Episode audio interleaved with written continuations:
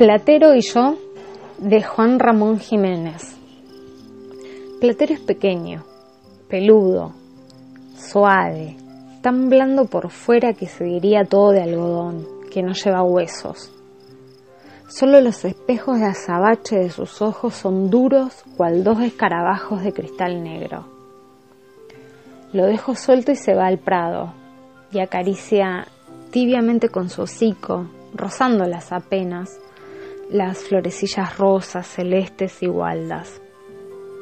Lo llamo dulcemente. Platero.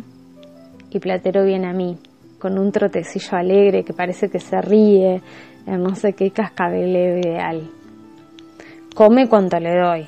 Le gustan las naranjas, mandarinas, las uvas moscateles, todas de ámbar.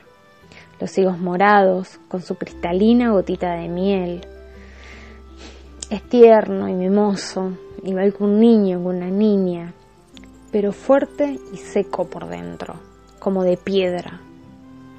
Cuando paseo sobre él los domingos por las últimas callejas del pueblo, los hombres del campo, vestidos de limpio y despaciosos, se quedan mirándolo.